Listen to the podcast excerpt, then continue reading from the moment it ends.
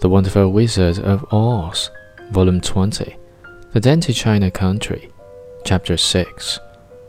But the pretty milkmaid was much too vexed to make any answer. She picked up the leg sulkily and led her cow away, the poor animal limping on three legs.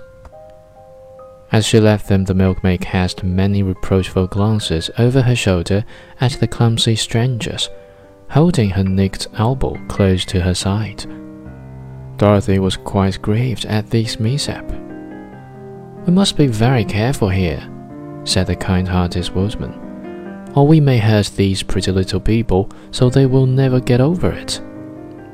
A little further on, Dorothy met a most beautifully dressed young princess who stopped short as she saw the strangers and started to run away.